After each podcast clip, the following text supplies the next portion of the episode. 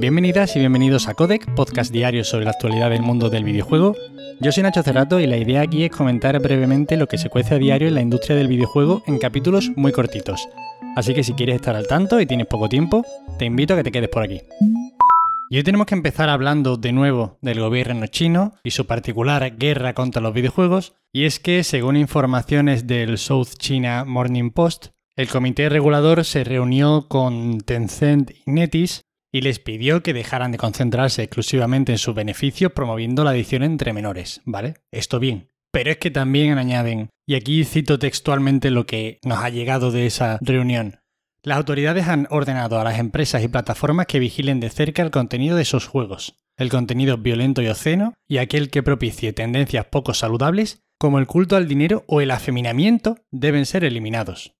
En fin, estamos ante decisiones personales basadas en ciertos prejuicios a los videojuegos y en ciertos prejuicios hacia otras formas de vivir y, bueno, derivados de lo que viene a ser pues un gobierno dictatorial.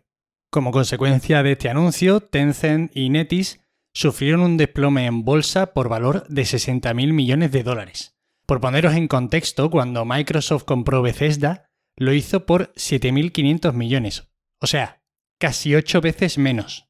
Aún así, ya han recuperado parte de estas pérdidas en bolsa. Y bueno, el gobierno chino sigue con su cruzada particular, con su cruzada contra el opio digital, y si recordáis, pues hace pocos capítulos os hablaba de esta medida que se aprobó a principios de septiembre sobre el límite de tres horas semanales para que los menores pudieran jugar online. Otra más del gobierno chino. Nintendo Switch baja de precio en España de 329 euros a 299. Nintendo ha informado a Eurogamer que este cambio de precio se debe al tipo de cambio entre monedas, yo sinceramente creo que esto no es así, y al lanzamiento de la próxima revisión de la consola, el modelo OLED, que saldrá el 8 de octubre por 349 euros. Esta es la razón a la que yo sin duda le daría mayor peso. Y es que quedaría muy raro, no tendría sentido que las diferencias entre los dos modelos de Switch fueran 20 euros. Nadie compraría la de 329 y de esta forma pues se diferencian un poco los dos productos.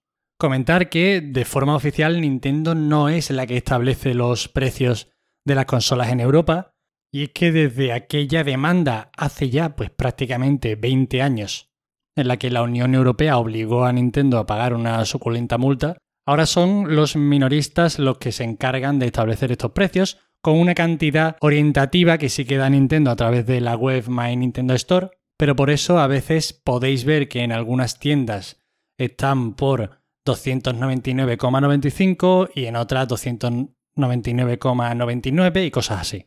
En cualquier caso, si vais a comprar una Nintendo Switch ahora, yo creo que habría que ir a por el modelo OLED, sobre todo si jugáis a veces en versión portátil.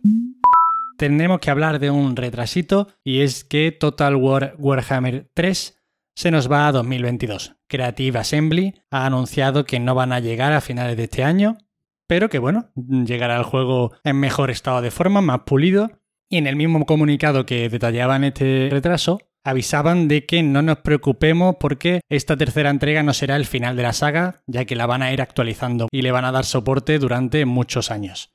Yo confío plenamente en Creative Assembly, soy un fan de la saga Total War, me gusta muchísimo y el trabajo que han hecho con Warhammer es espectacular. Si hay por aquí algún oyente que sea medio fan de los juegos de estrategia, le recomiendo cualquier juego de la saga Total War, pero es que si encima os gustan los Warhammer, o la fantasía épica y todos estos rollos, os tiene que encantar este juego. Así que bueno, tenéis Total Wars de sobra para ir probando esta saga. De hecho, el 1 y el 2 de Warhammer suelen estar baratos, así que aquí tenéis juego de sobra para esperar a principios de 2022.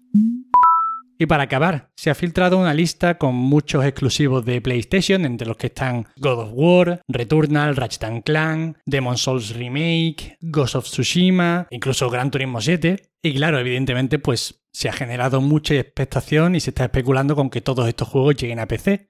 Cosa que no tendría por qué ser raro, porque ya hemos visto que Sony está llevando a PC varios de sus buques insignia. O sea, no está dejando para PC títulos menores, sino que ya sabemos que la saga Uncharted va a llegar.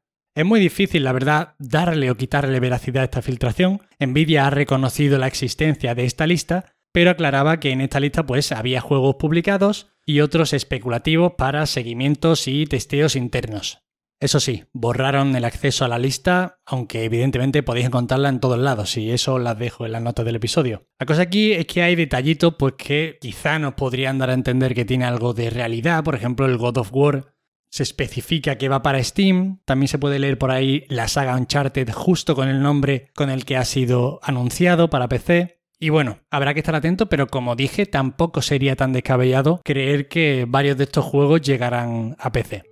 Y esto es todo por hoy. Espero que os hayan resultado entretenidas las noticias. Recordad que hoy sale Deathloop y la crítica lo ha puesto por las nubes. No tengáis dudas de que Arkane ha hecho un buen trabajo. Si os interesa lo más mínimo comprarlo porque va a estar genial. Y nada, ya sabéis, cualquier queja, sugerencia o comentario me tenéis en arroba Nacho Cerrato en Twitter. Muchísimas gracias por estar ahí al otro lado escuchándome, de verdad. Y nos vemos mañana. Hasta luego.